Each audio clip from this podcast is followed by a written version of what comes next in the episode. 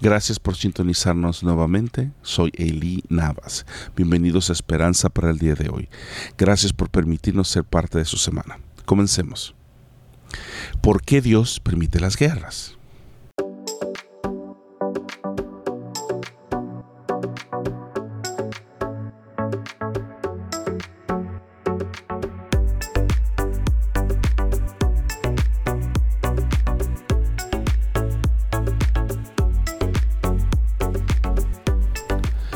Todos hemos estado a la expectativa de las noticias por los acontecimientos que se podrían desarrollar alrededor de Rusia y Ucrania. Durante semanas y meses, Rusia ha estado negando que tiene intenciones de invadir a Ucrania, lo cual todos sabían menos el presidente de Rusia, que de todas maneras se iba a invadir a Ucrania, por lo cual la OTAN, el Reino Unido Estados Unidos y otros países han estado preparándose para lo inevitable. Rusia finalmente decidió invadir y atacar a Ucrania. Pero, ¿por qué invadió Rusia a Ucrania? Ucrania fue parte de la Unión Soviética y comenzó a acercarse a Occidente, por lo cual en el 2003 estaba a punto de firmar acuerdos para formar parte de la Unión Europea, lo cual a Rusia no le agradó en lo absoluto. El acceso al Mar Negro y al puente que Ucrania es para Rusia, ya que es el medio por el cual envía gas a Alemania, ya que la comunidad europea ha bloqueado el acceso al Nord Stream 2, que suple de gas directamente a Alemania por medio del mar Báltico, esta es una de las razones por las cuales Rusia no quiere que Ucrania forme parte de la OTAN, ya que tendría a Europa y a Estados Unidos como potenciales aliados estratégicos económico, militar y político en contra de Rusia. ¿Por qué Dios permite las guerras?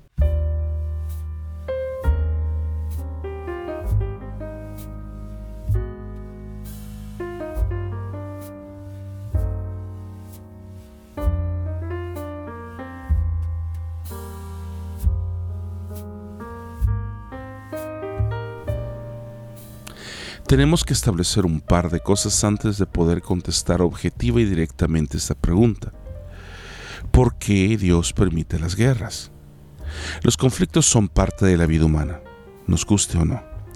Dios nunca le pidió a Israel entrar en guerra con ningún pueblo sin que antes ese pueblo lo hubiera provocado. Es decir, hay reglas que debemos seguir para mantener la paz entre otras personas. Como por ejemplo, si alguien ve un contenedor de comida en la refrigeradora del trabajo y el cual no tiene nombre, no significa que es nuestro, ¿verdad? Usted debe preguntar si le pertenece a alguien o simplemente si no tiene su nombre, si no lo trajo usted, si usted no lo compró, no es suyo. Benito Juárez dijo, el respeto al derecho ajeno es la paz. Esto expresa que la conciencia universal de que todos, tanto individuos o naciones, son libres y soberanos con el derecho de autogobernarse y autodeterminarse, el cual señala el respeto en lo singular y en lo colectivo como base de la dignidad humana de una nación. Déjeme contarle una historia que me sucedió con mi papá. Mi papá llegó a visitarme en el 2007 a Florida, justo y cuando mi primera hija Valeria nació. El apartamento en el que vivíamos era en la tercera planta de un edificio de apartamentos y no era ni muy pequeño ni muy grande, pero a la vez era muy cómodo.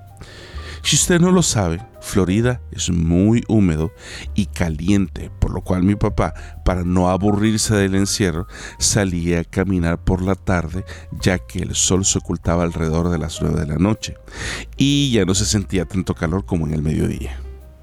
Un día mi papá salió a caminar con una bolsa vacía en la mano, a lo cual se me hizo muy raro, pero igual no pregunté ni dije nada. Al regresar de la caminata, mi papá trajo la bolsa que se llevó llena de cosas, que al abrirla me di cuenta que eran juguetes. Le pregunté, ¿de dónde sacaste estos juguetes? A lo que me respondió, cuando he salido a caminar, me he dado cuenta por varios días que frente a los edificios hay muchos juguetes tirados, por lo cual pensé, se lo voy a traer y guardar a mi nieta para cuando crezca. si usted no entendió la historia, déjeme decirle que en Estados Unidos y en Canadá la gente confía en sus vecinos y deja todo afuera, juguetes, carros abiertos y aún las puertas de la casa sin llave, porque esperan y se sabe que la gente no va a tomar algo que no es de ellos. Gracias a Dios a mi papá no lo agarraron y los juguetes los devolvimos. ¿Por qué el conflicto ruso-ucraniano? Todos en la media concuerdan con el hecho que para Rusia, Ucrania tiene un valor muy, pero muy grande, ya que al transportar gas a través de Ucrania, Igualmente, al ocupar el puerto que accesa al Mar Negro, Rusia tiene que pagar impuestos a Ucrania, lo cual le ayuda y mantiene estable la economía del mismo Ucrania.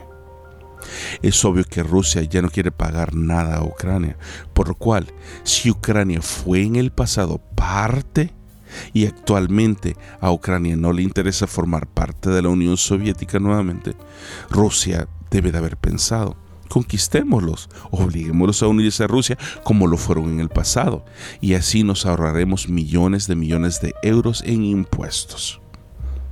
Yo le recuerdo nuevamente lo que dijo Benito Juárez, el derecho al respeto ajeno es la paz.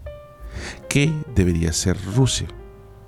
Dejar en paz a Ucrania y dejar de bullear a su hermano menor solo porque puede hacerlo.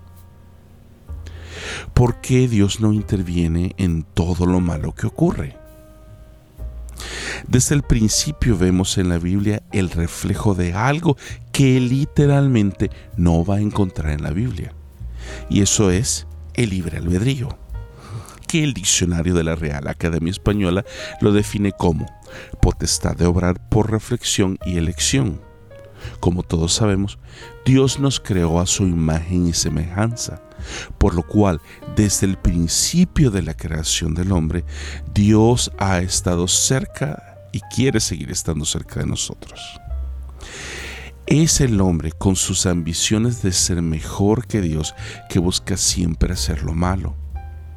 Lo podemos ver desde que Adán y Eva estaban en el jardín del Edén.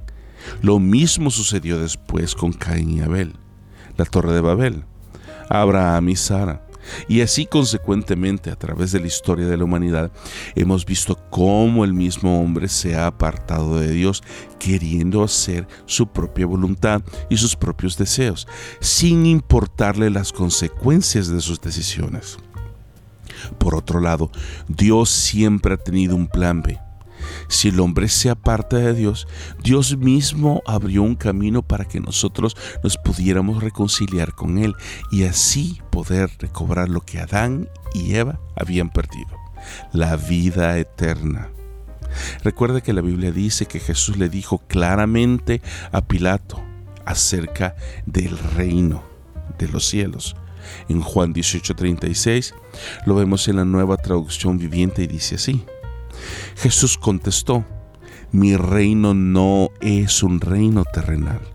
Si lo fuera, mis seguidores lucharían para impedir que yo sea entregado a los líderes judíos. Pero mi reino no es de este mundo.